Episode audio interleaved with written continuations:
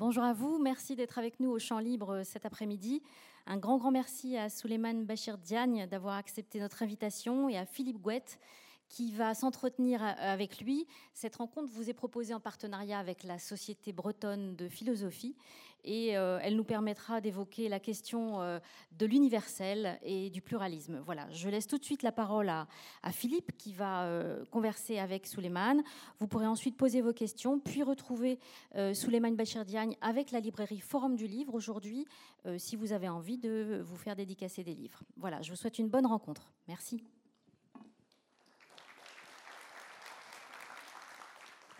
Bonjour à toutes et à tous et grand merci, bienvenue comme on dit. Grand merci à vous d'être euh, venus en grand nombre écouter donc cet entretien ou cette rencontre avec Souleymane Bachir Diagne. Je vais prendre une petite précaution oratoire. Nous allons nous tutoyer parce que nous nous connaissons depuis très longtemps, donc euh, ce serait un peu artificiel d'user du vouvoiement. Euh, présentation un petit peu déjà de la carrière, du parcours de, euh, de Suleiman Bachir Diagne. Actuellement professeur de philosophie à l'Université de Columbia euh, de New York, tu es ancien élève de l'École normale supérieure, où tu as eu comme enseignant euh, Louis Althusser, en caïman attitré, et Jacques Derrida. Il faut dire deux mots de ton enfance au Sénégal. Tu es un enfant de Saint-Louis, ce qui est un titre d'une certaine manière et tu fais élever à Ziguinchor, deux villes que tu dis historiques et hybrides, et tu parles les quatre langues de ce métissage. Une éducation déjà au pluriel des langues, pourrait-on dire. Ton père est un théologien musulman dans la bibliothèque duquel, outre les livres religieux, tu trouveras à lire entre autres Nietzsche, Camus, Sartre, Mohamed Iqbal. La vie familiale est animée par ce que tu appelles un désir d'école, désir qui ne t'a pas quitté puisque je t'ai entendu dire que enseigner restait encore le meilleur moyen de demeurer un étudiant. À l'adolescence, au lycée à Dakar, tu manifestes une passion pour les mathématiques, les sciences et une admiration pour l'œuvre de Sartre. Après le baccalauréat, il te faut choisir entre l'INSA de Lyon ou Hippocagne à Louis-le-Grand, deux écoles où tu es admis. Le désir d'école deviendra désir de philosophie et tu intégreras donc Louis-le-Grand. Tu as 18 ans lorsque tu arrives à Paris. En 1978, tu réussis le concours de l'agrégation de philosophie. En 1979, tu fais un séjour à Harvard, la ville, euh, et la ville de Boston t'apprend euh, ce que signifie la ségrégation raciale. De retour à Paris, tu soutiens une thèse sur la logique de Georges Boulle, toujours la passion des mathématiques et des sciences. En 1982, tu reviens à Dakar, enseigner à l'université chez Diop. Tu y crées un enseignement de philosophie des sciences et de la logique et également un enseignement consacré à la philosophie dans le monde islamique, dont l'une des finalités est de décoloniser la manière de penser l'histoire de la philosophie. Au milieu des années 90, tu diriges, dans le cadre de ton séminaire d'épistémologie, un collectif d'études de l'œuvre et de la pensée prospective de Gaston Berger, qui a donné une publication collective, Introduction à la philosophie de l'avenir. En 1993, tu es conseiller auprès du président Abdou Diouf en 2001, tu enseignes à Chicago, à l'université de Northwestern, dans le cadre d'un programme d'études africaines. Puis, et depuis 2011, tu es professeur dans les départements d'études francophones de philosophie de l'Université de Columbia, où tu diriges également l'Institut d'études africaines. Tu es aujourd'hui reconnu comme un des penseurs postcoloniaux majeurs de notre époque, mais aussi comme l'un des défenseurs les plus déterminés de la cause de l'universel. Parmi tes livres, soulignons Islam et société ouverte en 2001, Bergson postcolonial 2011, Le fagot de ma mémoire 2021, et enfin De langue à langue en 2022, euh, sous-titré L'hospitalité de la tradition. Un grand merci d'avoir accepté euh, l'invitation euh, à ces champs libres et c'est pour moi un grand bonheur de te recevoir ici. Donc, pour en venir au titre de euh, cette rencontre. Donc euh, l'universel euh, à l'épreuve du pluralisme. cette rencontre, ce titre laisse entendre qu'il y aurait une sorte d'élément contestataire dont l'universel serait la victime, que le pluralisme serait considéré comme tel. Le mot épreuve, on peut lui trouver deux sens. Un sens négatif qui signifie un état passif. On dit que l'on subit une épreuve, on est, on, soumet quelqu'un à une épreuve, et un autre qui est plus positif, qui oriente, qui oriente vers les idées de tentative, d'essai. Il s'agirait dans ce cas alors d'apporter la preuve de quelque chose. Mais tout d'abord, peux-tu nous dire, cher Bachir, comment cette crise de l'universel a fait irruption dans l'histoire et dans la pensée? Peut-on lui trouver un ou éventuellement des actes de naissance? Merci infiniment, mon cher Philippe. Merci à vous d'être ici, d'assister à cette conversation que je vais avoir avec un très vieil ami. Euh, pour vous dire que, combien l'amitié en question est vieille, euh, Philippe vient de rappeler euh, l'aventure qui était la nôtre à, Dakar avec mmh. cette équipe d'amis, beaucoup d'anciens de mes étudiants qui étaient devenus des amis, des collègues avec qui nous avons travaillé ensemble. Tu viens de rappeler l'aventure de, de l'ouvrage consacré à Gaston Berger, Introduction à une philosophie de l'avenir. Eh bien, Philippe était un des membres de cette équipe de, Dakar. Il était un des membres de, l'équipe qui a rédigé cet ouvrage collectif sur l'introduction à une, philosophie de l'avenir. Et tu as depuis développé ce, que tu avais écrit en un, en un livre sur Gaston Berger un excellent livre sur Gaston Berger que j'ai eu l'honneur d'accueillir dans la collection de philosophie que je dirige à Présence africaine. Voilà, c'est une manière de, rappeler euh, ce qui nous lie et ce qui fait en effet que nous aurions tenu très mal le pari de faire semblant de nous vous soyez. Mm-hmm. Euh, et donc, euh, voilà, qui, qui, nous sommes ensemble ici et nous avons une connivence lointaine et longue et profonde sur les sujets dont nous allons euh, euh, débattre. Merci encore une fois au Champ Libre, merci à Astrid de, l'invitation que j'ai acceptée avec enthousiasme immédiatement. Je voulais. Euh, alors, crise de l'universel, oui, et, épreuve de l'universel. J'ai reçu là récemment de mon ami Alain Policard un ouvrage collectif qu'il a, qu'il a euh, dirigé avec Stéphane Dufoy qui s'appelle L'universel en débat. Euh, c'est un ensemble de philosophes, de sociologues, d'intellectuels de, manière générale qui ont tenu, qui ont fait une conférence sur ce thème-là et qui ont publié ensemble un volume intitulé L'universel en débat. Et en effet, l'universel est en débat aujourd'hui. Euh, il y a un certain nombre de titres qui sont parus, euh, tous consacrés à la question de l'universel. Il suffit de les énumérer pour voir, en effet, qu'il y a trouble dans l'universel, pour euh, paraphraser un, titre célèbre. Francis Wolff écrit un livre plaidoyer pour l'universel, ça veut dire que l'universel a maintenant besoin d'un avocat. Étienne Balibar écrit un livre des universels au pluriel. Et, d'ailleurs, si vous essayez d'écrire des universels au pluriel, votre, la grammaire euh, qui est incluse dans le, dans le logiciel va tout de suite souligner, parce qu'en effet, ça ne prend pas de S. Eh ben, nous sommes à une période où peut-être qu'il faut apprendre à écrire universel avec S, etc. Bref, il y a une question, un grand questionnement de l'universalisme qu'on peut appeler crise de l'universalisme, en effet. Disant cela, j'ai déjà commencé à faire une distinction entre universalisme d'une part et universel euh, de l'autre. Ce qui est en crise, ce qui est remis en question, euh, c'est d'abord et avant tout l'universalisme. À la différence de l'universel, l'universalisme est un... Alors comment définir l'universalisme? Disons que c'est un, un récit de soi. L'universalisme serait le récit de soi de l'Europe, pour l'essentiel, se présentant comme naturellement dépositaire de l'universel. Et c'est cela, c'est cela qui est en crise, c'est cette page de l'universalisme que notre époque est en train de tourner. Alors, notre époque, ça correspond à la question que tu viens de poser, de quand, euh, euh, quand peut-on dater euh, cela? C'est concomitant avec les décolonisations d'une certaine manière, l'universalisme, c'est-à-dire ce discours triomphant, ce discours euh, consistant à dire je suis l'universel, ralliez-vous à mon panache blanc.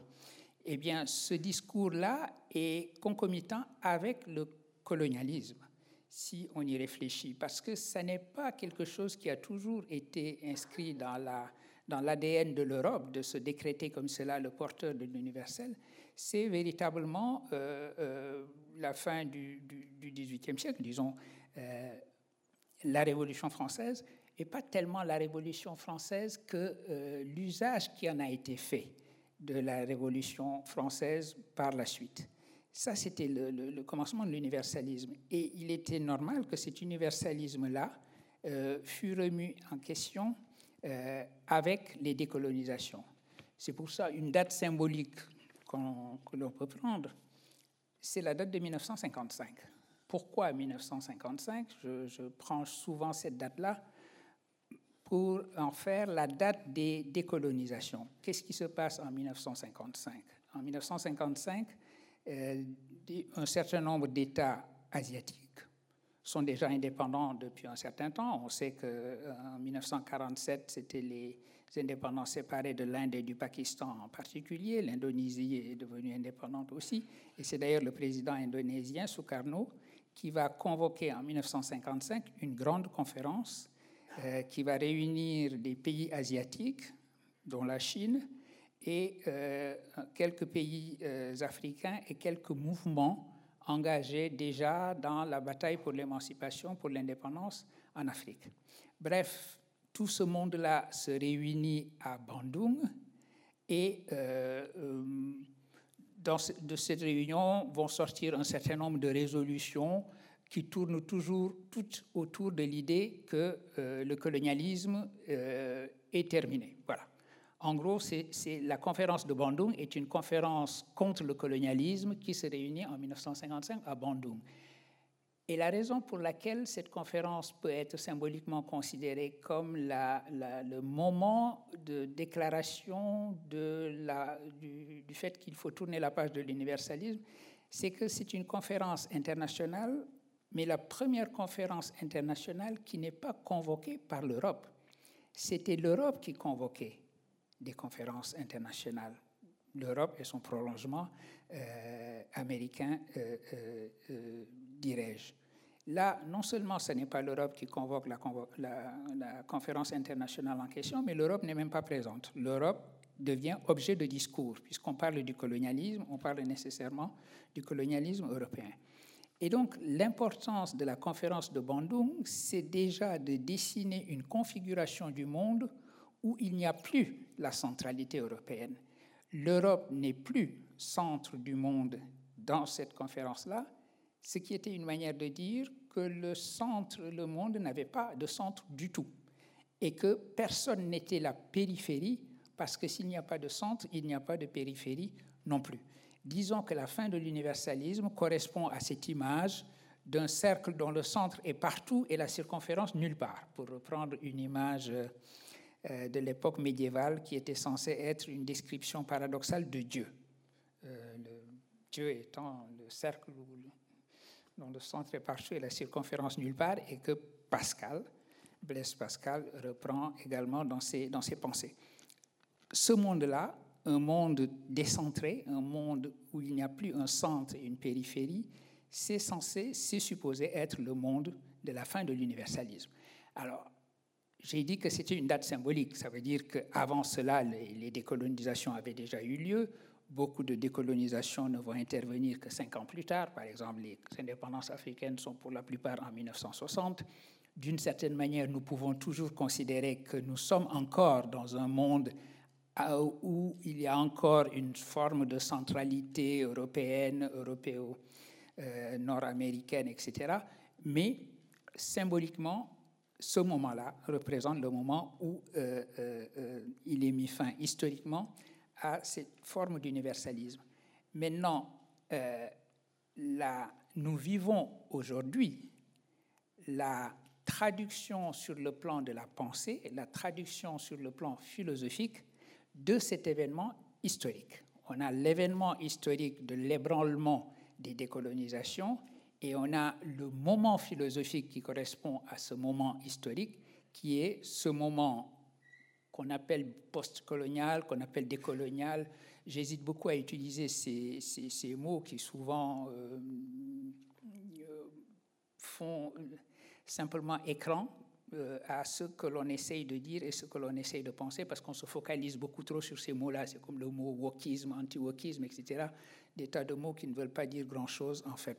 Et se concentrer davantage sur ce qu'on essaye de penser. Alors, ce que j'essaye de penser là, ce que j'essaye d'exprimer, c'est qu'il y a un moment philosophique, au sens que euh, donné à ce mot de moment par euh, euh, Frédéric Worms, le philosophe actuellement directeur de l'École normale supérieure, c'est-à-dire une configuration de questions, une configuration de problèmes. Eh bien, la configuration de questions, de problèmes dans laquelle nous vivons aujourd'hui, c'est une configuration où l'universalisme euh, d'un centre, d'un monde centré euh, sur l'Europe euh, avec le reste du monde étant sa périphérie, c'est terminé où ça se termine. La question étant, est-ce que cette crise de l'universalisme, est-ce que tourner la page de l'universalisme, cela veut dire qu'il n'y a plus d'universel? Et c'est là que c'est là, que l'on a effectivement une mise à l'épreuve de, l'universel. Euh, tu as parlé hein, d'un esprit Bandung hein, dans la traduction que ce, ce, cette, ce moment historique s'est fait dans la culture, dans la philosophie, etc. Et cet esprit Bandung, on en retrouve euh, l'écho chez un grand nombre de penseurs que l'on dit post-coloniaux, et chacun d'entre eux, euh, d'une certaine manière, désigne la manière dont euh, cet esprit de Bandung doit, euh, doit habiter, de quelle forme il doit prendre. on a par exemple chez Senghor, cette forme serait celle d'un devoir être métis à sa façon. On a chez Aimé Césaire qu'il y ait à concevoir un universel riche de tout le particulier. Ou encore euh, cette injonction qui est euh, le titre d'un livre de l'écrivain kényan Goji Wat qui dit qui est décoloniser l'esprit. En fait, la question qu'on peut se poser, nous qui avons été des lecteurs de, toutes, ces, de toutes ces grandes personnalités, euh, la question qui se pose, c'est quelle est la cohérence de ces différentes approches de la question de l'universel? C'est quelque chose qui peut être un peu matière à réfléchir justement la, la, crise et l'épreuve que rencontre l'universel dans le monde d'aujourd'hui. Que nous apporte-t-il et quelle cohérence ont-ils? Merci pour cette question. Alors, euh, déjà, esprit Bandung, c'est une bonne traduction de ce que j'ai appelé tout à l'heure un moment philosophique. On peut appeler cela l'esprit Bandung. Et qu'est-ce qui caractérise l'esprit Bandung? L'esprit Bandung, c'est l'irruption du pluriel sur la scène de l'histoire. En gros, l'universalisme, ça consistait à dire il y a une histoire universelle, et cette histoire universelle, le moteur de cette histoire universelle, c'est l'Europe, et la scène privilégiée de cette histoire universelle, c'est l'Europe. Rien n'est dans l'histoire universelle si ce n'est pas euh, européen d'une manière ou d'une autre. Aucune région du monde ne, ne, connaît l'histoire véritablement mm-hmm. si euh, un regard européen ne s'est pas posé sur cette région du monde. C'est ainsi qu'on a des phrases qui peuvent nous paraître maintenant totalement absurdes, du genre Christophe Colomb a découvert l'Amérique. Insensé. Euh, ou, René Caillé a découvert Tombouctou. L'Amérique avait une histoire précolombienne et Tombouctou avait été inscrit dans une autre mondialité que la mondialité européenne qui va arriver avec la colonisation, c'était la mondialité islamique. Tombouctou était un centre intellectuel important, mais inclus dans l'islam, où les euh, euh, maîtres qui enseignaient à Tombouctou euh, allaient à Lazare en Égypte, allaient à la Mecque, etc. Donc c'était des voies historiques totalement différentes. Mm. Mais il faut absolument qu'il y ait un René Caillé pour faire exister Tombouctou. C'est ça l'idée que l'histoire universelle ne peut connaître qu'une seule grande scène, la scène européenne. L'esprit Bandung, c'est le moment où il y a une explosion du pluriel, une irruption du pluriel sur la scène de l'histoire. Tous ces peuples africains, asiatiques qui disent nous avons des histoires et penser l'histoire de l'humanité, c'est penser des histoires enchevêtrées, entremêlées, etc. Donc c'est ça, l'esprit Bandung. Toute la question étant de savoir ce qu'il en est de l'épreuve de l'universel, parce que mm-hmm. Tant que l'universel a un centre, il est facile à penser. Il est plus compliqué à penser dès lors qu'il subit l'épreuve, pour reprendre le mot que tu emploies, l'épreuve de la différence. Le pluriel et l'universel, eh bien, il va falloir les penser ensemble. Et c'est plus compliqué quand on ne se donne pas un, lieu unique, un foyer qui serait le foyer de l'universel. Premier point. Deuxième point, ta citation de, de Senghor. Être métis à sa façon. Chacun doit être métis à sa façon. En effet, c'est une, phrase importante pour deux raisons. D'abord, euh, l'intervention du mot euh, euh, métis. Ce, ce, ou créolisation, aujourd'hui on parle beaucoup plus du mot de créolisation. Cette idée que le décentrement du monde, ça doit être aussi un décentrement dans nos manières de penser. Senghor estime en effet qu'il faut que nous sachions nous-mêmes nous décentrer euh, et introduire, nous vivons une époque où il faut savoir introduire le décentrement en soi. Et ce qui est important, c'est le mot qu'il choisit, doit être métis à sa mmh. façon. C'est-à-dire que le, métissage n'est pas simplement un, accident de naissance. Je veux dire, on est métis parce que euh, des, personnes d'appartenance, disons, d'ethnicité différentes euh, tombent amoureuses et leurs enfants sont, sont, naturellement métis. C'est un très beau métissage, ça c'est une caractéristique de notre époque. Mais le métissage en question est un métissage de, qui doit être et qui n'est pas simplement de l'ordre de l'être. Ce n'est pas simplement de l'ordre de ce qui est, de la rencontre, c'est véritablement euh, un métissage qui est l'ordre de, de, l'éducation, de la, de la culture du décentrement en, en, soi, et c'est donc un doit-être, c'est un devoir éthique. Et ça, c'est, c'est, important. et c'est une manière d'introduire le pluriel dont je parle justement, le pluriel en soi. La meilleure manière, d'ailleurs, nous parlerons probablement de, de, langue et de traduction, la meilleure manière étant euh, de, savoir plusieurs langues. C'est une bonne manière de se décentrer, mais on y reviendra peut-être. Euh, l'autre citation que tu donnes, euh, celle de Césaire, elle est importante aussi. Césaire qui exige un universel riche de tout le particulier. Ça, ça nous ramène à, ce que je, disais tout à l'heure du pluriel, l'irruption du pluriel, euh, de la différence. Quand on introduit dans le monde la différence contre l'uniformisation et le rouleau compresseur de, de, de, de l'universalisme, euh, euh, c'est important de toujours rappeler cette phrase de Césaire et de rappeler son contexte. Le contexte, c'est euh, sa démission du Parti communiste français. Il écrit cette phrase dans sa lettre à Maurice Thorez, lettre qu'il écrit en 1956 et dans laquelle il va présenter à celui qui était alors le secrétaire général du Parti communiste français, Maurice Thorez, sa démission du Parti communiste. Il y a évidemment, 56, c'est un moment où beaucoup d'intellectuels français euh, déjà euh, se posent des questions quant, à leur appartenance au Parti communiste français. C'est le moment où les Russes ont envahi la Tchécoslovaquie, où il y a euh, le, rapport Khrouchtchev, c'est à ce moment-là aussi, je crois. Oui, Oui, c'est aussi. Bref, tout le monde est assez troublé par euh, les révélations concernant l'Union soviétique et le comportement de l'Union soviétique vis-à-vis des pays dits frères. Et c'est dans cette lancée que Césaire démissionne du Parti communiste. Mais il y ajoute, à ces raisons qui étaient celles des intellectuels en général, il ajoute aussi une chose en disant qu'au fond, euh, le fraternalisme, comme il l'appelle, le fraternalisme communiste est une version de gauche du même universalisme et du même, de la même manière d'être européocentré. Une version internationaliste. Une, euh, euh, version internationaliste, mais qui continue à penser que le théâtre de l'histoire universelle, ça doit être l'Europe.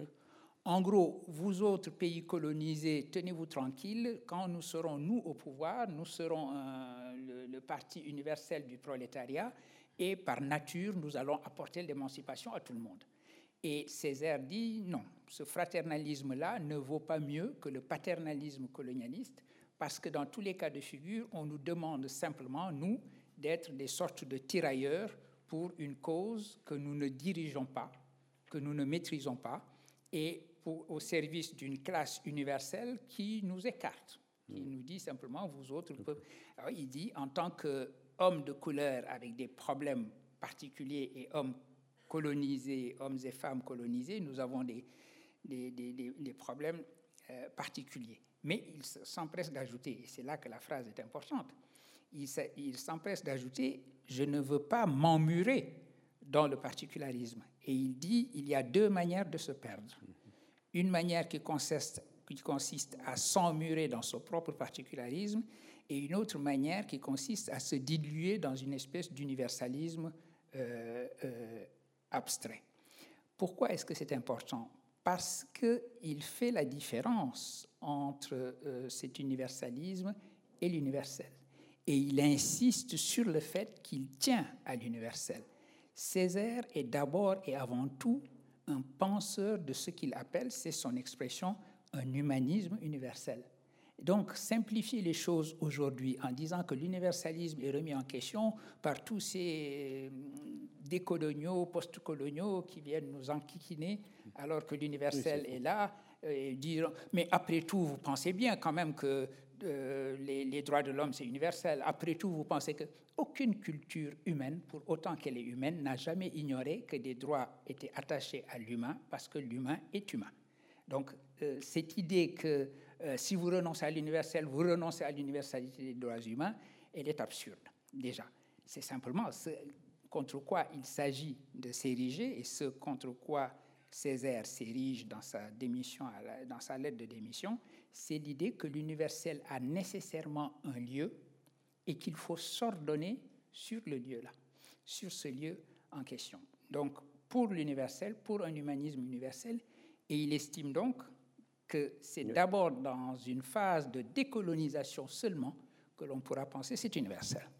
Troisième propos que tu cites, d'après mes notes, Ngugi Wachongo, oui, décoloniser l'esprit, là je vais plus vite, c'est l'idée que le colonialisme, historiquement, c'est fini, mhm. presque, il reste des lambeaux de colonisation ici ou là, euh, mais euh, la colonialité, distinction qui est faite, euh, c'est-à-dire pour l'essentiel une colonialité épistémologique, une certaine centralité épistémologique, etc., il faut également pouvoir la remettre en question. C'est donc ce que dit Ngugi. Alors, de, toute cette époque et de cette traduction finalement dans les cultures africaines, euh, notre époque hérite, et c'est ce qui définit l'objet de la pensée qu'on dit postcoloniale aujourd'hui, et ça la définit finalement comme une tâche, comme comme un effort à accomplir en vue d'une réalisation de l'universel. Il y a là aussi un déplacement finalement de la notion d'universel, qui est une notion en quelque sorte de surplomb pendant, euh, dans la conception européenne qu'on a imposée un peu partout. Et euh, cette tâche, cet effort, dans les d'ailleurs écrits que tu as, tu as produits, tu témoignes que tu les as appuyés sur la conception de Merleau-Ponty euh, que Merleau-Ponty propose de l'universel, qu'il appelle une seconde voie de l'universel. Alors, quelle est cette seconde voie de hmm. l'universel? euh, Pour te raconter exactement ma, rencontre avec ce concept de, cette seconde voie vers l'universel. Oui, c'est important par rapport à, Lévinas. Absolument. Je l'ai d'abord rencontré chez Lévinas. C'est un texte de Lévinas que je lisais, L'humanisme de l'autre homme, un texte plus court que les autres textes de Lévinas, Totalité infinie, etc., et, différent aussi. Et dans ce texte, Humanisme de l'autre homme, pour euh, faire bref, euh, Lévinas, qui par ailleurs dans ses autres ouvrages est un penseur de l'autre, c'est l'éthique de l'autre de Lévinas, c'est une éthique magnifique. J'adore tout ce qu'il écrit sur Totalité infinie et je déteste le livre L'humanisme de l'autre homme, pour la raison suivante. Mm-hmm il y affirme l'universalisme. Il a bien le sentiment que son époque, il écrit ce texte en 1972, donc euh, nous sommes, euh, les décolonisations sont là, l'irruption du pluriel, comme je l'ai dit, est là, et il estime que cette irruption du pluriel risque de désorienter notre humanité. Et il faut absolument garder une orientation, sinon c'est le chaos. Sinon, c'est une sarabande. Alors, je le cite presque euh, mot à mot. C'est une sarabande, dit-il, de cultures innombrables, chacune ne se justifiant que dans son contexte propre. C'est le triomphe du relativisme, et effectivement, il a toutes les raisons du monde d'être contre ce relativisme-là. Et contre ce relativisme, il dit il est nécessaire que l'Occident donne son orientation au reste du monde. En gros, l'universalisme occidental est absolument nécessaire et le monde, euh, si le monde arrête de s'orienter sur l'Occident et de suivre l'Occident, euh, il est désorienté. Il joue mhm. sur les, les, mots Occident et Orient ici. Et, euh, et la, raison de cela, c'est qu'il il en est ainsi. C'est naturellement le cas que l'Occident est à la verticale de mhm. l'universel. Alors, je me dis, mais enfin, grand Dieu, voilà un philosophe qui, s'adressant au reste du monde, leur dit il est naturel que vous marchiez derrière l'Occident. Il n'y pense pas. Il ne se rend pas compte qu'une majorité d'humanité n'appartient pas à l'Occident et on va leur sériner qu'il est naturel que vous marchiez. Et il dit parce que l'universalité ne peut être que verticale et la verticalité, elle est platonicienne, elle est européenne. Et il dit, d'ailleurs, euh, voilà un philosophe, Merleau-Ponty, qui nous sort une expression qui est une contradiction dans les termes, un oxymore total, qui est université, euh, universalité latérale. Il se moque de lui. Et voilà. Hmm. Et c'est là ce, que ce qui m'a donné la curiosité d'aller voir ce que dit ce Merleau-Ponty, hmm. qui apparemment dit euh, le contraire de ce que Lévinas dit là, lorsqu'il estime que les, les, Sénégalais doivent s'aligner en colonne rang 4 par 4 et marcher derrière l'Occident, parce que c'est seulement ainsi que le monde sera orienté. Et ce que dit Merleau-Ponty, c'est justement cela, que nous, vivons dans une époque décolonisée, où maintenant on ne peut plus avoir d'universel de surplomb, mais un universel latéral, un universel horizontal. C'est-à-dire qu'au modèle du phare, pour prendre cela en image, au modèle d'un phare qui se dresse dans sa verticalité, la verticalité dont parle Emmanuel Levinas, euh, euh, et qui serait l'orientation, s'oriente donc par un phare, eh bien, ce serait une orientation par un horizon commun, dans l'horizontalité.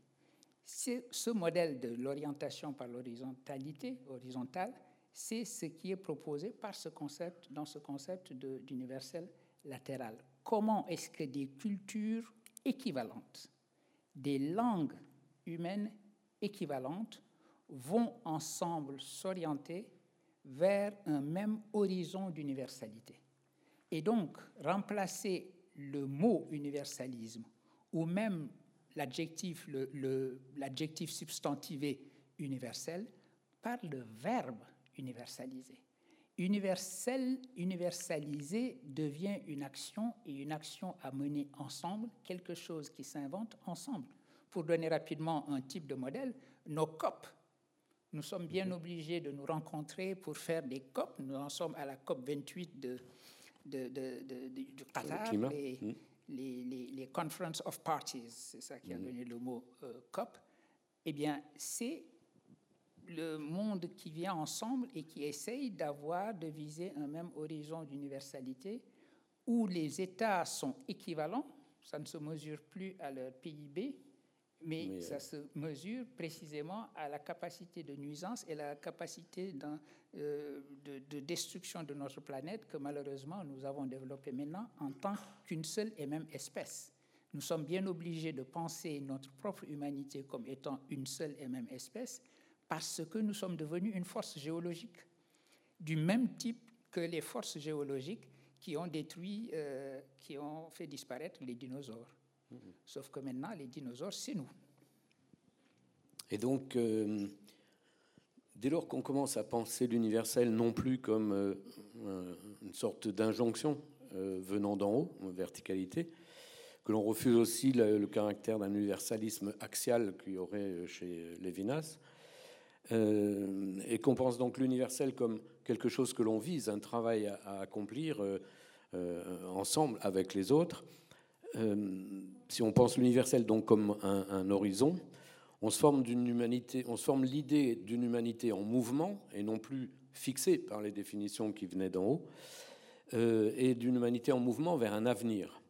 Est-ce que tu dirais que la notion d'universel porte avec elle euh, une valeur prospective finalement? Absolument. Tout naturellement, elle porte une valeur prospective. Parce que là, sur ce chapitre-là, j'identifie, j'utilise dans, un, dans une même expression humanisme universel.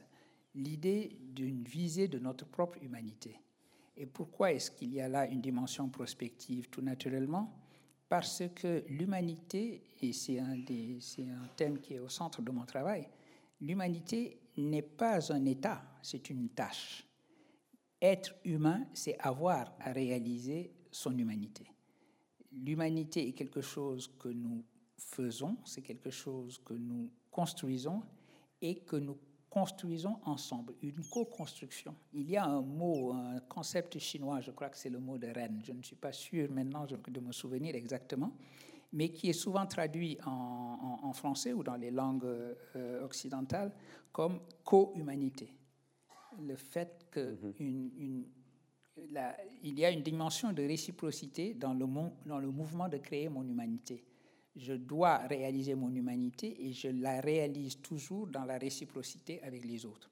Ce qui est la traduction du mot Bantu, Ubuntu, que j'aime bien euh, utiliser également, mot qui a été, c'était un simple mot lorsqu'il a été construit philosophiquement en Afrique du Sud, lorsqu'il s'est agi pour l'Afrique du Sud de se constituer en tant que nation à partir de, euh, de, la, de sa division en, en tribus. Mhm. Euh, donc, comment passer de la, des tribus à la nation Et euh, le génie de Mandela et de Desmond Tutu, c'est d'avoir construit à ce moment-là un concept philosophique opératoire euh, en le tirant d'un mot de la langue bantou, mais c'était un simple mot à ce moment-là.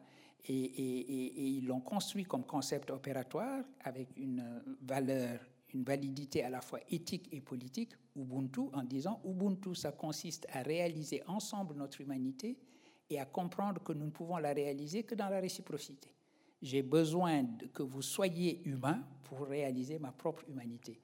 Eh bien, mettre cela en œuvre, c'était mobiliser un fond, une possibilité, c'était une simple possibilité euh, humaniste que pouvait porter ce mot que l'on trouve dans la plupart des langues bantoues. De la même manière, d'ailleurs, pour prendre un autre exemple, mais cette fois-ci en Afrique de l'Ouest et chez moi, quand Senghor avait mobilisé le mot Wolof de Nité, à peu près dans le même sens, le mot aussi signifierait humaniser avec le verbe au sens de devenir humain, réaliser sa, son humanité. Il avait construit ce concept-là aussi lorsqu'il s'est agi de, de, de montrer l'universalité des droits humains et de, refuser cette idée absurde que les droits humains seraient naturellement des droits occidentaux et qu'il euh, faut s'y opposer parce que c'est l'universalisme occidental, comme si les cultures humaines ne savaient pas que les mm-hmm. humains avaient des droits qui leur étaient attachés. Et ça, c'est important d'aller dans cette direction-là, euh, de, de, de, comprendre, et l'universalité de la philosophie, d'ailleurs, est inscrite dans ce type de démarche. Ça implique donc une, conception de l'avenir différente de celle qui pouvait prévaloir mm, avant, au sens où euh, le fait de, donner de poser un universel de surplomb invite finalement à la répétition incessante d'un passé, d'être enfermé dans le passé, alors que, et on a parlé d'émancipation euh, au, début, euh, dans les mouvements d'émancipation, il y a cette idée que c'est en, en, se tournant vers l'avenir et éventuellement en s'émancipant des traditions dans lesquelles la répétition nous a, nous a installés, et, donc de penser l'avenir et de penser à partir de l'avenir. Hein, c'est ça le. C'est ce qui. C'est la démarche prospective par excellence. Tu sais ça mieux que personne. L'idée qu'en effet, les actions que je dois mener aujourd'hui sont des actions qui me sont dictées par l'avenir que j'envisage, que je vise, le scénario que je vise, et non pas euh, par euh, la, tradition. c'est ce, renversement auquel nous, nous invite la dimension prospective de l'idée d'humanité. Tu as donné à un moment d'ailleurs euh, une sorte une fonction de cela à l'art lorsque lorsque tu dis c'est dans l'art que nous avons le pressentiment de ce que nous devons, nous avons à devenir, hein, nous avons à devenir. Mmh. Donc l'art aurait une fonction d'accompagnement de cet universel qui est un universel en construction hmm. et qui participerait. Et parmi tous les arts, probablement la poésie. Oui. Plus, plus, plus spécifiquement, les, poètes sont tout naturellement, probablement, à, à l'écoute des frémissements de, de, ce qui va, de ce qui va advenir. Et donc, ils se portent aux avant-postes. Et je le dis d'autant plus volontiers que c'est quelqu'un comme Descartes qui l'a dit. Oh, c'est une hmm. citation de Descartes, on est toujours surpris de la trouver dans sa, sous sa plume, lorsqu'il dit en effet que les poètes, de ce point de vue-là, sont aux avant-postes, là où les philosophes viennent après. Hmm. Alors, dans le débat, euh, euh, entre guillemets, post-colonial aujourd'hui, tu as, fait remarquer qu'il régnait une certaine confusion. Euh, certaines revendications dans ce débat sont des revendications d'identité plurielle qui semblent, et même qui parfois abandonnent complètement la boussole de, l'universel. Ces revendications, elles semblent alimentées par une crainte que, dont on peut dire que Édouard Louis Glissant a donné la formule. Il, demande, il, pose le problème de la façon suivante. Il dit comment être soi sans se fermer à l'autre et comment s'ouvrir à l'autre sans se perdre soi-même? Cette crainte, à ton avis, est-elle fondée? Euh, Et est-ce qu'elle est en, passe de, justifier le relativisme pluraliste qui consacrerait d'une certaine manière l'abandon de la référence à l'universel?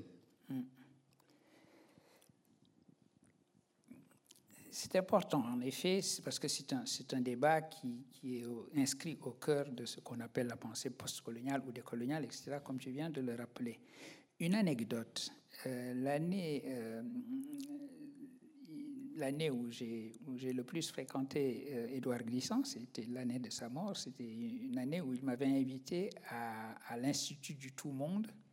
Ah et il m'avait invité à, donner une conférence devant l'auditoire habituel de l'Institut du Tout-Monde. Et j'avais tenu un propos à peu près du genre de celui sur lequel nous sommes en train d'échanger, c'est-à-dire j'avais indiqué en quoi et pourquoi, selon moi, euh, il fallait tenir ferme la boussole de l'universel et pourquoi, selon moi, euh, la fin de l'universalisme ne, ne devait pas signifier la fin de l'universel, mais au contraire son commencement, de ce point de vue-là. Et il m'avait dit, ah, oui, mais tu es trop pressé d'aller à l'universel. Il n'aimait pas mmh euh, le mot universel. Et beaucoup de, de, de, penseurs dits post-coloniaux ou décoloniaux, encore une fois avec des guillemets, hein, mhm. euh, n'aiment pas l'universel et, euh, parce que ça, ça, ça, ça fleure bon l'impérialisme. En gros, mhm. euh, derrière le mot universel, il voit toujours un universel impérial.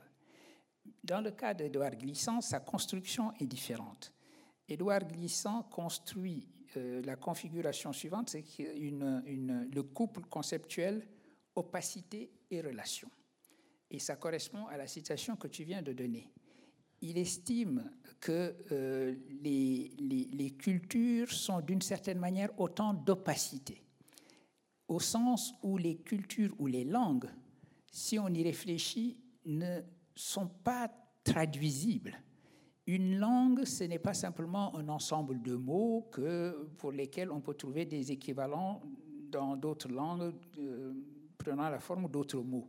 Une langue, c'est aussi une certaine relation au monde. Merleau-Ponty, pour revenir à lui, dit même que c'est une sorte de disposition, d'inscription de mon corps dans, dans la chair du monde. la langue que je parle est aussi un aspect de cette inscription physique de mon corps dans la chair du monde. Donc, en principe, une langue devrait être intraduisible. Pourtant, la traduction s'effectue. Elle a lieu. Alors, euh, dans ce champ-là, euh, euh, dans une configuration comme celle-là, Édouard Glissant dit en effet qu'il est important de garder l'opacité parce que cela sauvegarde le pluriel du monde, la diversité du monde, le divers du monde, dit-il dans son, dans son vocabulaire si poétique et si précis en même temps, le divers avec des majuscules. donc les opacités sont nécessaires, mais en même temps, il parle d'opacité ouverte à la relation. Ce n'est pas une opacité d'enfermement, une, conception carcérale de l'identité, mais c'est une opacité qui s'ouvre à la relation. Et au fond, on peut le comprendre cela, parce que c'est même, même la manière dont il faut comprendre même la relation entre deux, deux, deux individus, deux personnes qui s'aiment. essayer à tout prix de, de me rendre l'autre transparent, c'est une invasion insupportable à force de vouloir exactement savoir comment pense l'autre, pourquoi elle réagit de telle manière, etc., etc., c'est, c'est assez insupportable. Et puis un jour, on est surpris que la personne dise, bon, est-ce que je vais chercher un avocat spécialiste du divorce? Parce qu'on n'en peut plus d'être tout le temps sous le regard inquisiteur de l'autre. À quoi tu penses? Qu'est-ce que tu veux? Pourquoi tu réagis? Donc, il y a une part d'opacité, d'intraduisibilité qui est probablement nécessaire à la relation. Et je crois que c'est comme ça qu'il faut comprendre le couple relation-opacité chez euh, Édouard Glissant. Et, et c'est la raison pour laquelle, méfiant vis-à-vis du mot universel, il dit qu'on n'a pas besoin de l'universel, la relation y suffit. Oui, Sauf que penser une sorte de relation qui serait la relation de tous avec tous, cette sorte de réticularité universelle, tu vois, c'est inévitable de dire universel. Oui, on doit. il, faut une relation, c'est une relation par définition euh, euh, euh, binaire. Donc, je suis en relation avec toi, qui est en relation avec Patricia, qui est en relation, etc. Mhm. Ça ne remplace pas véritablement l'universel. Alors, pourquoi faut-il tenir à l'universel Pour les raisons que j'ai essayé de, de, de dire? Si on abandonne le concept d'universel en disant, bon, il est, il est trop marqué par l'impérialisme, le colonialisme. On va utiliser, on va dire relation, ou on va dire pluriversalité, ça, ou diversalité. Enfin, beaucoup de mhm. mots s'inventent aujourd'hui pour essayer de, de, de, dire pluriel plutôt que un. Mhm. Euh, mais si on, dès qu'on l'abandonne, ce concept, euh, on signale justement qu'il n'y a plus cette sorte d'horizon de notre humanité partagée. Mm. C'est la raison pour laquelle il faut y tenir. Euh, comme disait, comme avait dit Althusser dans mon vieux maître, dans, dans un contexte différent, on n'abandonne pas un concept, on abandonne les chiens. Mm-hmm. Aujourd'hui, il n'aurait pas osé dire cela dans une époque où nous sommes très sensibles aux droits des animaux. Enfin bon. Oui, et euh, par rapport à ce que tu dis, si euh, on efface ou on s'éloigne de la référence à l'universel pour privilégier celle de la relation, les relations ne sont pas infinies. Donc euh, elles finissent par fabriquer un nous qui très, très dangereusement peut euh, s'auto-interpréter comme un nous par rapport à eux, c'est-à-dire aux autres. Et donc là, ce serait effectivement la, catastrophe par rapport à l'exigence d'universel que demande le, monde et même les relations entre les hommes aujourd'hui. Alors, euh, Merleau-Ponty, dans le même texte que celui qu'on a cité tout à l'heure, quand on parlait d'universel latéral, euh, il, dit de cette universel latéral qu'il doit être une expérience, et il définit cette expérience comme une incessante mise à l'épreuve de soi par l'autre et de l'autre par soi. Alors par rapport à, Glissant, on a chez Glisson, on a un sentiment un peu de, crainte par rapport à l'autre. Là, on a une, espèce de confiance en soi qui euh, dit que bah, finalement, l'épreuve, et on retrouve la notion d'épreuve qui est le, thème aujourd'hui, que euh, cette épreuve est, positive, puisque c'est dans cette épreuve de soi par l'autre et de l'autre par soi que l'on va construire l'universel latéral. Alors, dans ton dernier livre, euh, de langue à langue, tu as forgé le, modèle d'un universel de la traduction. Et euh, est-ce que cette notion de traduction n'est-elle pas euh, finalement la description de cette épreuve de soi par l'autre et de l'autre par soi?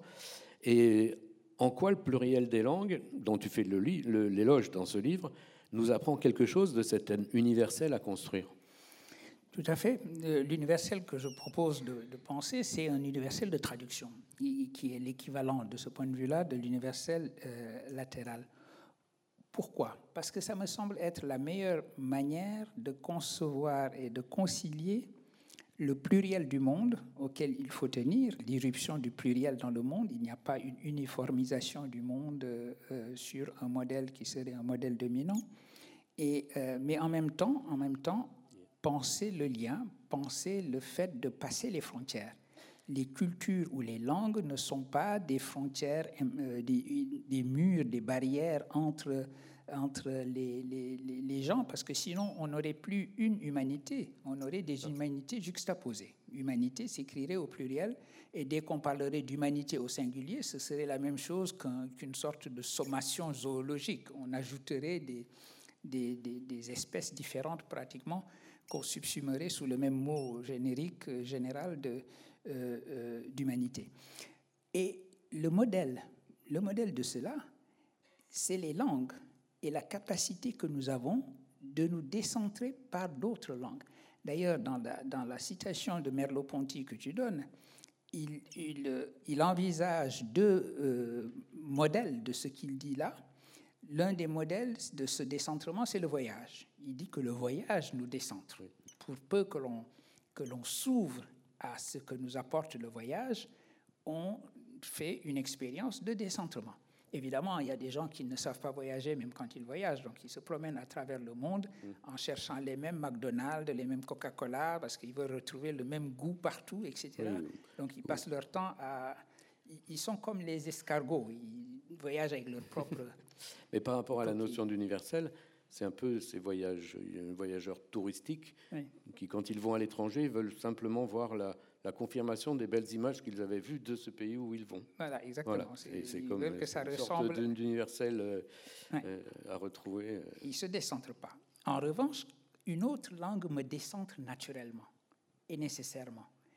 Et voyager d'une langue à une autre, pour ceux qui ont la chance de parler deux, trois langues, c'est se rendre compte que d'une langue à l'autre, ce n'est pas simplement des mots différents qu'on va utiliser. Ça veut dire que je dirais exactement ce que je suis en train de dire là en passant à, l'anglais. C'est une certaine relation aux mots, relation à la communication, relation à son public qui, change. Et euh, euh, c'est d'ailleurs euh, quand on parle une autre langue qu'on se rend compte des particularités de sa propre langue. Mm-hmm. sinon, on ne les voit pas. Hmm. on ne voit pas que sa langue est particulière, que nos manières de dire sont des manières particulières, sauf si on peut faire la comparaison avec d'autres manières de dire dans d'autres langues. C'est donc cela l'expérience la plus profonde euh, du pluriel et du décentrement. Or, alors, les, langues sont multiples et je disais tout à l'heure, elles sont toutes équivalentes. C'est peut-être la meilleure euh, euh, représentation du pluriel du monde que le pluriel des langues. Et d'ailleurs, le mythe biblique dit que c'est notre punition.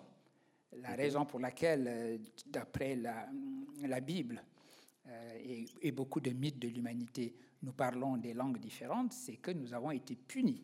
Notre arrogance a fait que Dieu a décidé que nous ne serions plus ensemble, nous ne serions plus une seule et même humanité euh, en mesure de, de, construire une tour, la tour de Babel, et, donc de, manifester notre hubris, notre, notre arrogance. Il détruit notre tour et ensuite il nous disperse par toute la terre et dit Ok, vous, vous allez passer, parler français, vous, vous allez parler Wolof, vous, vous allez parler Aoussa, etc. Bon. Nous surmontons cela. Nous surmontons cela et nous reconstruisons, nous reconstruisons en quelque sorte notre propre humanité lorsque nous traduisons la langue des langues que nous essayons de reconstituer, qui serait la langue de cette humanité projetée, c'est la traduction. Et ça, c'est une autre citation de Ngugi wa que tu as, mm-hmm.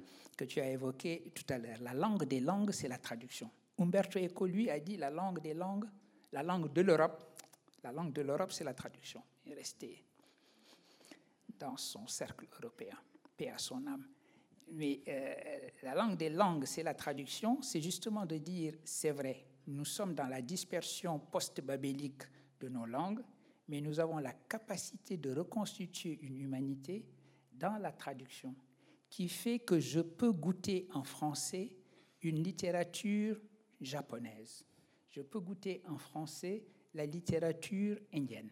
Ces pays me sont étrangers, leur imaginaire m'est étranger, mais grâce à la traduction, je peux entrer dans ces imaginaires-là. Ce n'est plus de l'appropriation culturelle. Alors justement, les relativistes qui pensent en termes d'identité euh, juxtaposée et qui ne communiquent pas, euh, vont vite s'écrire Ah, c'est de l'appropriation culturelle, encore un terme, mhm. euh, une expression qu'on utilise beaucoup de, de, notre temps. Non, ce n'est pas ça. C'est l'affirmation que si quelque chose a été pensé ou créé par des humains à l'autre bout de la Terre, dès lors qu'ils sont humains, je suis en mesure d'entrer dans l'imaginaire qui est le leur. C'est la vieille parole humaniste, je suis humain et rien de ce qui est humain ne m'est étranger. Et ça, c'est ce qui nous permet de penser, par exemple, une littérature mondiale. L'idée de littérature mondiale, euh, dont l'expression qui a été créée, inventée par le poète allemand Goethe. Mhm. C'est ce que cela nous dit. Qu'il y a une littérature qui nous réunit en tant qu'humanité, que nous avons les moyens de surmonter Babel, euh, qui était une malédiction, et de remplacer cette malédiction par la bénédiction de pouvoir euh, euh, passer les frontières de nos différentes identités, passer les frontières de nos différents imaginaires, les penser ensemble, donner hospitalité, pour revenir au titre de mon livre, donner hospitalité dans une langue à ce qui s'est pensé et créé dans une autre, dans une autre langue. Le, moteur de, de, cette hospitalité de la langue, est-ce que ce n'est pas la, le fait que on puisse buter sur une traduction, on puisse ne pas pouvoir traduire, ah ou que l'on doive euh, utiliser des périphrases pour parvenir à traduire, etc. Et donc, est-ce que c'est pas dans cette espèce de fragilité, finalement, cette difficulté que l'on a dans la, dans la relation à l'autre et dans la, la capacité de, le traduire, est-ce que c'est pas ça, justement, qui définit cette, hum, cette humanité qu'on retrouve dans l'effort de la traduction? Absolument, parce que la traduction fait toujours fond sur l'intraduisible. C'est l'opacité dont parlait tout à l'heure Glissant, qui n'est pas, euh, qui n'interdit pas la relation, mais qui est la condition de la relation? C'est ça le paradoxe de mhm. l'opacité. L'opacité comme condition de la, de la relation, le respect euh, et l'idée que l'autre ne me sera jamais transparent euh, totalement, c'est sur cette idée-là que se fonde la, la, mhm. force de la, de, l'amour que nous, que nous partageons et qui nous réunit. De la même manière, euh, euh, les, langues, les traducteurs font toujours l'expérience de l'intraduisible. Mm-hmm. Et les traducteurs trouvent toujours le moyen de contourner l'intraduisible. C'est ça qui est magnifique.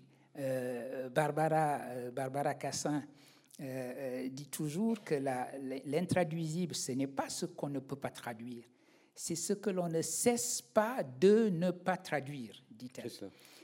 Et on, le fait tout le temps. Parce que, encore une fois, normalement, la traduction devrait être impossible, mais on la fait toujours. Et puisque je suis à Rennes, je vais citer Paul Ricoeur, qui dit que la traduction, c'est cette opération à la fois impossible et sublime. Impossible parce qu'elle ne devrait pas être. Une langue, c'est un monde, ce n'est pas simplement un ensemble de mots, c'est tout un monde. Et donc, traduire, c'est inclure, faire entrer un monde dans un autre monde, et en même temps, c'est une opération sublime parce qu'on y arrive. Mhm. Je donne un exemple euh, rwandais. Le philosophe rwandais Alexis Kagame a écrit que dans sa langue du Kinyarwanda, la, le fameux cogito de Descartes est intraduisible. Je pense donc que je suis, dit-il, est intraduisible dans ma langue. Je peux comprendre ce qu'il veut dire parce que je vois avec l'équivalent avec le Wolof. Euh, dans les langues indo-européennes, le verbe être peut s'utiliser de manière absolue et avoir le sens de exister. Je suis pour j'existe. Mais euh, ça, c'est la particularité des langues indo-européennes. Mhm. Dès qu'on sort des langues indo-européennes, qu'on considère l'hébreu, l'arabe et d'autres mhm. langues, les, les, autres langues humaines, dire je suis, on attend je suis quoi? Je suis où, je suis comment, je suis combien, je suis, etc. Donc, ça appelle un, prédicat et ça n'est pas utilisé de manière euh, absolue comme ça. Cela étant dit, une fois que tu as fait ce constat, tu trouves toujours le moyen de, de, traduire, de traduire le cogito cartésien. Mm-hmm. Et, et d'abord, il n'est pas il est extraordinaire dans toute langue. On oublie qu'il est extraordinaire également dans son latin originel, cogito ergo sum, ou dans la traduction française que tu trouves dans le discours de la méthode, parce que c'était une phrase inouïe en ce temps-là. Le, concept de cogito n'est pas un concept de la langue française, il est un concept de la langue descartésienne à l'intérieur de la langue française. Hmm. Alors, puisqu'on arrive un peu à la fin de cette euh, rencontre, et pour te remercier, pour te remercier de ta présence, Et pour cet échange, je, voudrais te, lire cette citation d'une écrivaine et poétesse qui est née à Rennes, qui est donc rennaise, qui a été compagne du mouvement surréaliste, Annie Lebrun. Annie Lebrun dit Il ne peut y avoir de valeur donnée à l'universel sans un devoir d'attention et de mémoire constant envers le singulier, c'est-à-dire envers ce qui fait trébucher le concept, l'idéal, le juste, le beau, du côté de la fragilité, de l'humain trop humain. Dans sa conception ici de l'universel, elle lui fixe une fonction, un rôle très important, un rôle qu'on pourrait considérer comme éthique, mais ça part de, l'idée que le concept lui-même, l'idéal de l'universel, peut trébucher, et que c'est en cela qu'il euh, y a une fragilité humaine. Et en même temps, c'est en cela qu'il faut maintenir cette fonction de l'universel, parce que qui va porter attention à la fragilité humaine si on n'a plus ce point de vue de l'universel? Absolument, ben, c'est magnifique. Je suis content que euh, tu m'aies cité comme ça une autrice bretonne euh, dans ce, euh, dans ce c'est la voix, hmm. puisque je viens d'apprendre qu'auditorium se dit c'est la voix en breton. Vous aurez remarqué, mesdames et messieurs, que je commence déjà à parler votre langue en philosophe de la traduction je commence à m'y mettre en commençant par le mot auditorium.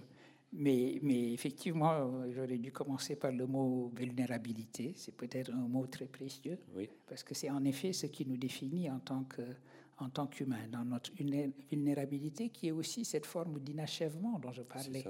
L'idée que nous avons à nous achever, à achever notre humanité, à réaliser notre humanité, c'est en effet ce qui fait un peu notre vulnérabilité et c'est euh, pour cela que, surmontant cette vulnérabilité, nous cherchons à être ensemble dans une seule euh, et même humanité, dans une humanité partagée, et que nous visons ensemble cet horizon d'universalité. Le proverbe, j'ai parlé tout à l'heure du mot nité, du concept de nité en Wolof, euh, tel qu'il est reconstruit philosophiquement par Senghor. Il y a un proverbe sénégalais, Wolof, qu'il cite souvent, que les Sénégalais citent de temps en temps, qui dit que l'humain est le remède de l'humain.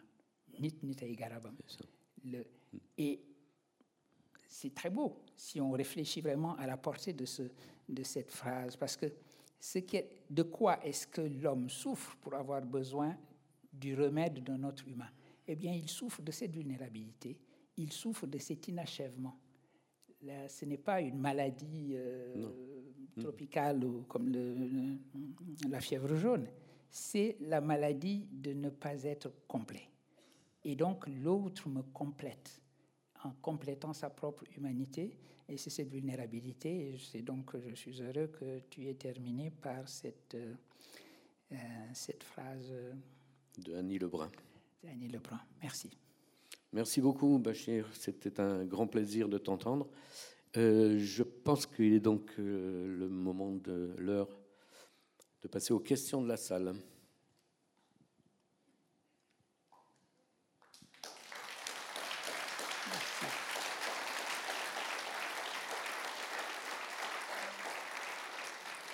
Merci.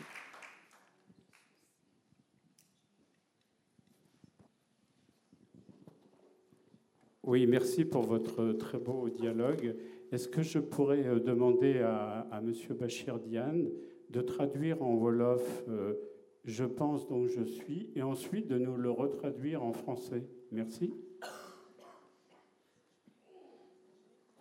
Ça, c'est le grand test. Quand on, quand on essayait DeepL Translator ou Google Translate du temps où ça ne marchait pas très bien, une fois que vous aviez pris une phrase banale, je mange une banane, que vous traduisez et que vous ramenez la traduction, la phrase peut vous dire euh, euh, quelque chose de totalement différent, du genre euh, Arafat est mort à Jérusalem. Enfin bon. Mais alors, oui, je pense donc je suis. Plusieurs manières de le dire. Je vais vous proposer la traduction suivante. Ndem mangi. Alors, si je euh, je, sens que ndem mangi khalat mangi. Et si je traduis littéralement, euh, je vois que ma compatriote est surprise de mon, de mon choix. Mais c'est un choix de traducteur. Ce que je viens de dire, c'est littéralement en, tant que je pense, me voici. Je n'ai pas dit je suis, j'ai dit me voici. Cette traduction semble une trahison de ce que dit Descartes. Les Italiens, comme Philippe, disent traduttore traditore. Un traducteur est un traître. Il faut pouvoir trahir pour traduire. La vraie fidélité peut être dans la trahison. Et pourquoi est-ce que je traduis comme cela? Parce que je suis philosophe et je sais ce que dit Descartes. Ce que je traduis, ce n'est pas simplement sa phrase, je pense donc je suis. C'est toute la démarche qui a mené à ça. Or, que dit Descartes? Il dit, je doute de tout. Il y a des choses dont apparemment je ne peux pas douter. Eh bien, je vais supposer, pour pouvoir faire fonctionner ma machine à douter, qu'un malin génie me trompe chaque fois que je pense quoi que ce soit. Dès que je me mets à penser que je suis assis dans ce fauteuil et que je fais face à une salle bienveillante qui partage avec moi une conversation sur l'universel, c'est que le malin génie me trompe. Et Descartes dit, ah oui, mais il me trompe sur tout le contenu de ma pensée, sauf le fait que je pense, puisqu'il a besoin que je pense pour pouvoir me tromper. Donc ça, le fait que je pense, il n'y peut rien. Eh bien, c'est ça que j'ai traduit, il n'y peut rien. Dès lors que je pense, me voici.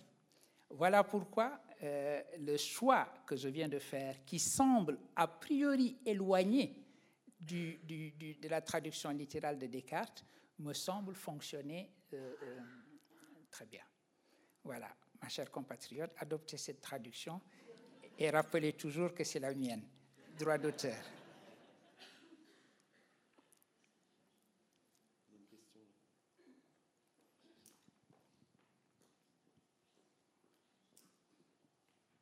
Merci.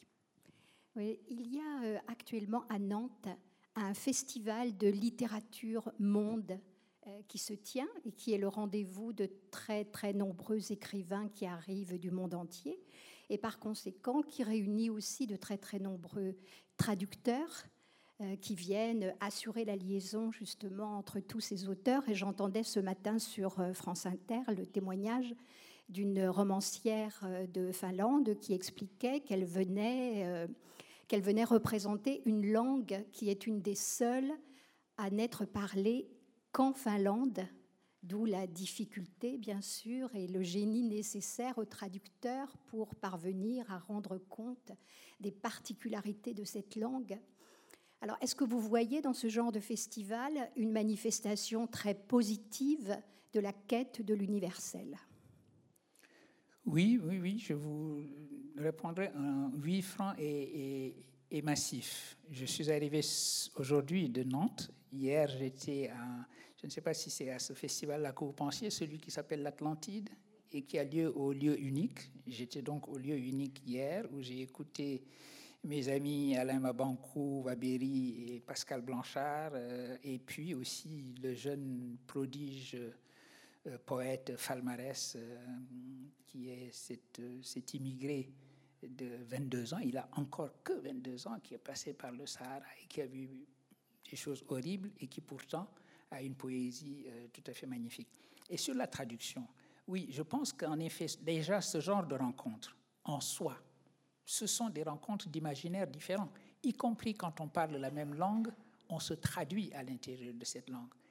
ce qui fait justement l'universalité de la langue française, euh, euh, c'est pas ce que pensait Rivarol au XIXe siècle, c'est le fait que la langue française aujourd'hui n'appartient pas seulement aux Français et le fait que cette langue est habitée par des imaginaires très différents. La capitale de la francophonie, bientôt, c'est déjà le cas, c'est Kinshasa, ce n'est pas, pas Paris. Il suffira que Kinshasa cesse de parler français pour que le français devienne une langue locale, qui va être purement hexagonale, avec un petit prolongement en Suisse, en Belgique, et puis un petit coin en Amérique du Nord assiégé par les anglo-saxons. Eh bien, euh, euh, et cette langue est donc habitée déjà par des imaginaires différents qui s'entremêlent euh, et qui se traduisent les uns dans les autres. Et maintenant, les traducteurs, en effet, et c'est en cela que c'est une figure de l'universel, sont ceux qui sont chargés d'effectuer cette sorte de rencontre et cette visée de, de l'horizontalité. Ce sont eux qui font que, quand je dis la langue des langues, c'est la traduction, aucune langue n'est minoritaire dans ce cas-là tant que cette langue finnoise euh, euh, sera, continuera d'être traduite, elle sera toujours écrite. Le jour où, évidemment, euh, ceux qui l'écrivent n'écriront plus que pour euh, quelques milliers de personnes, ils écriront autre chose. Mais précisément, parier sur la traduction, parier sur cet art de construire des ponts entre des imaginaires, des langues et des, et des cultures, c'est sauvegarder le pluriel du monde. Chaque langue étant très précieuse, chaque langue est, une, est un visage unique de notre euh, commune aventure humaine. Donc il n'y a pas de désastre plus grand que la disparition de langues précisément parce qu'elles sont parlées par une minorité de personnes. Malheureusement, ça arrive. C'est arrivé euh, dans mon pays, dans le sud du Sénégal, en pays Bassari. Je connais des linguistes qui ont travaillé sur une langue qui a disparu. Tellement peu de locuteurs que dès qu'il y a des intermariages, évidemment, les mariés parleront une autre langue que celle-là.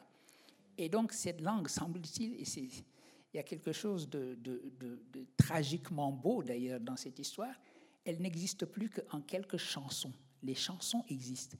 Et les personnes qui les chantent encore ne savent même pas la signification de ce qu'elles chantent.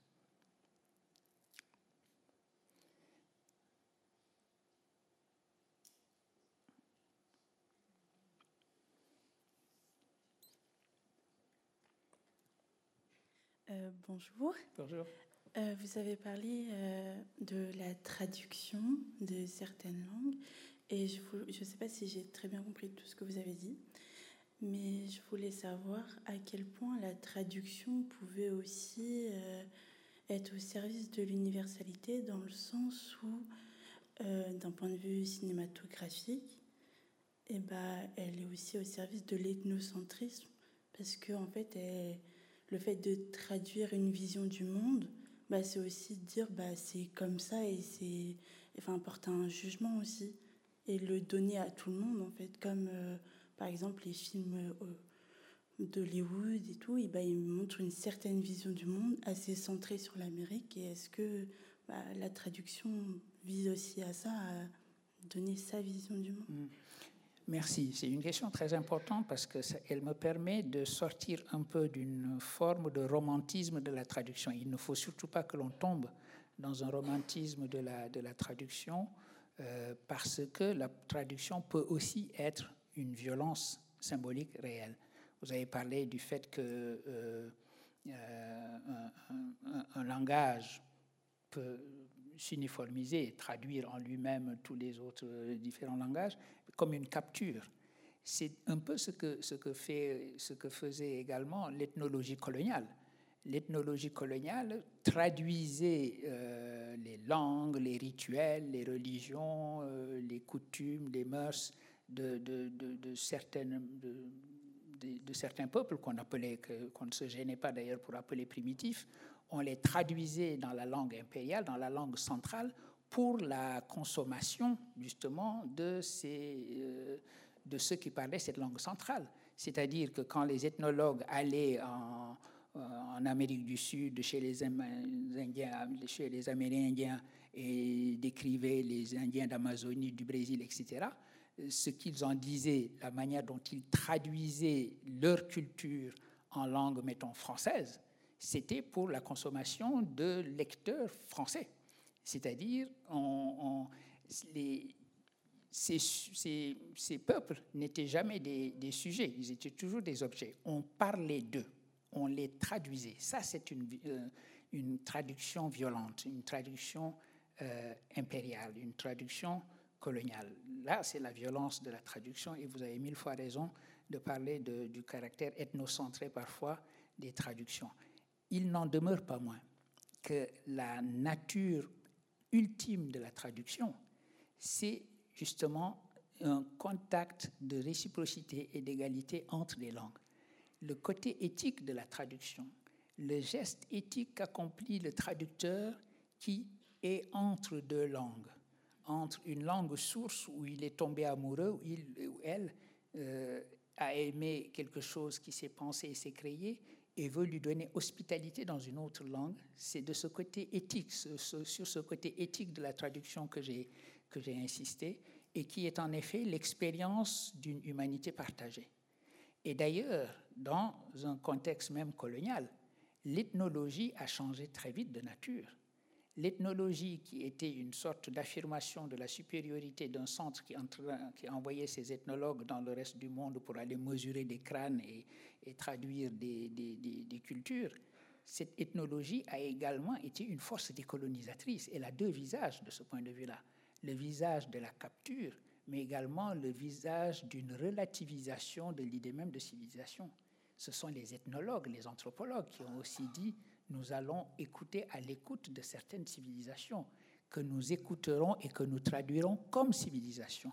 Donc la force, la capacité de créer de la réciprocité et de l'égalité entre les langues, de faire en sorte que les langues s'embrassent.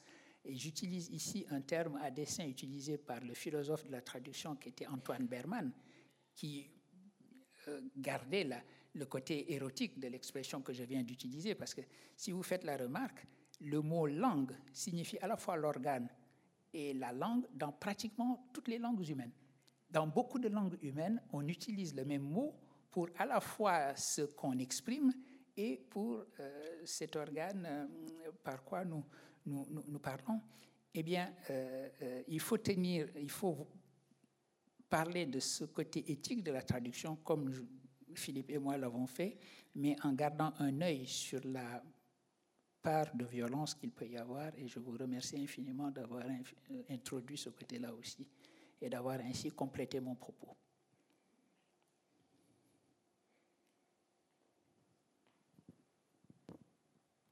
Tout d'abord, je vous remercie pour votre intervention, hein, très passionnante. Vous avez évoqué à un moment donné euh, l'idée de se décentrer, et vous avez aussi évoqué l'idée de, de, ne pas s'emmurer dans sa singularité, dans sa spécificité, et dans ses particularismes. Donc je voulais savoir si euh, cette notion aujourd'hui, comme vous dites, n'est pas à l'épreuve euh, de ce qui se passe euh, autour de cette notion dont on parle beaucoup aujourd'hui, du wokisme. En fait, où on sent que chacun fait sa propre tribu, sa propre société, et on n'est plus à l'épreuve de l'universel, justement, puisque le but, comme vous dites, c'est faire humanité, c'est construire son humanité avec les autres. Et en construisant son humanité avec les autres, on va vers l'universel. Et j'ai l'impression qu'aujourd'hui, on est plutôt dans un, dans un rebond, mais euh, plus euh, comment, centré sur soi-même, et non plus dans cette recherche euh, bah, de l'altérité de la, et de la, de la, comment, de la communauté, faire, faire communauté en fait. Quoi. Absolument. Absolument, je suis, euh, tout à fait d'accord avec vous. Euh, et, nous sommes dans une époque qui est en train de, qui, vise parfois à détruire la notion même d'espace public. Un espace public, c'est un espace d'argumentation où nous échangeons, euh, vous et moi, où nous pouvons tomber d'accord, où nous pouvons ne pas être d'accord, mais nous avons le sentiment d'être un lieu où nous échangeons et que nous échangeons dans la même langue même si c'est par le biais d'une traduction. Or, ce à quoi nous avons affaire aujourd'hui, et c'est vrai que c'est un des,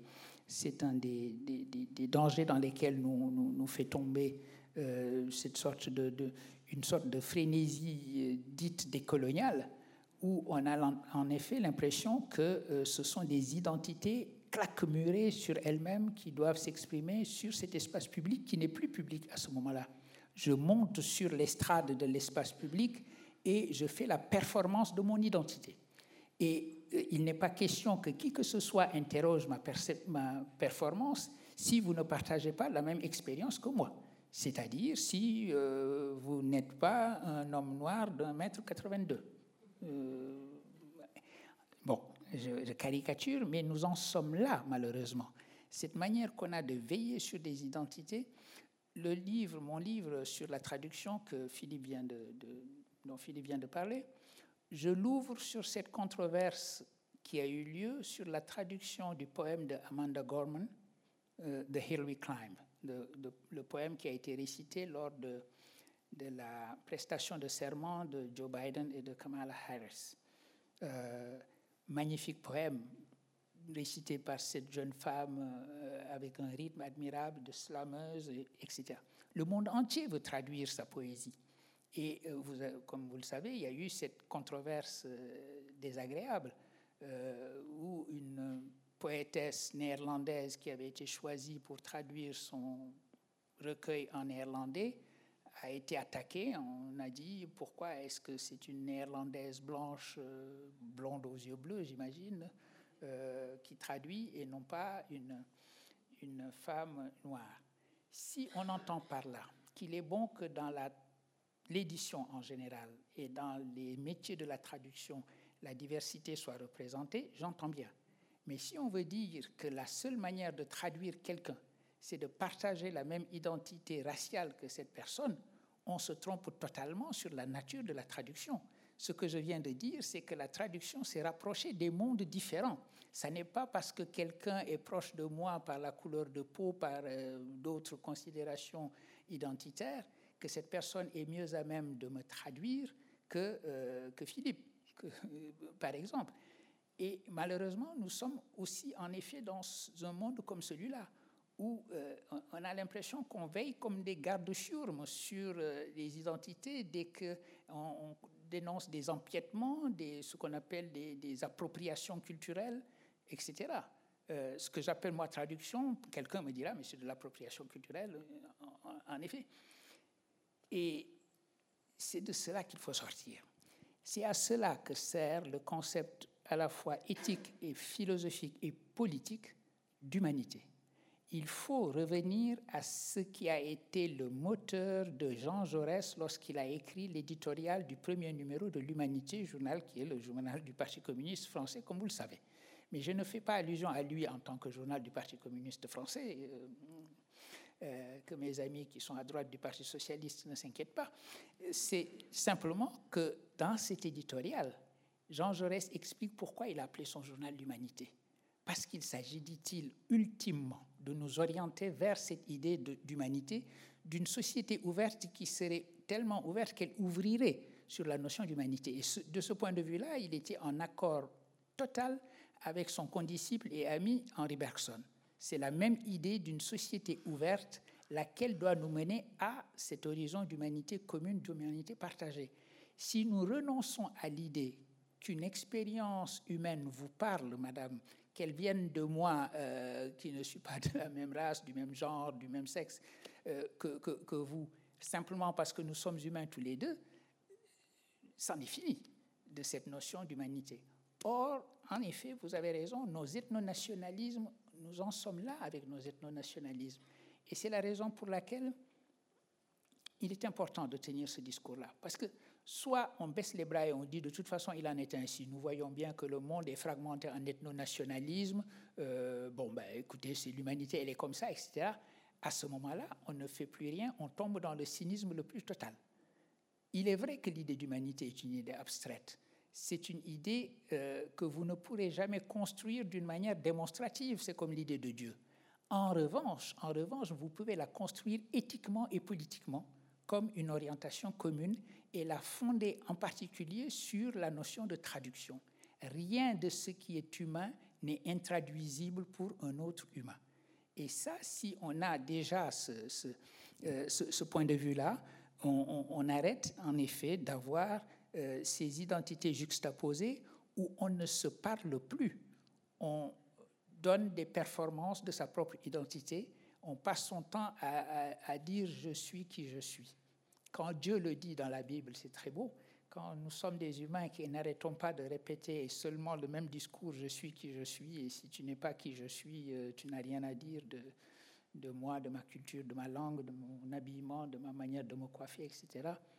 Nous perdons en effet euh, ce qui nous réunit, qui est euh, l'humanité que nous avons en partage.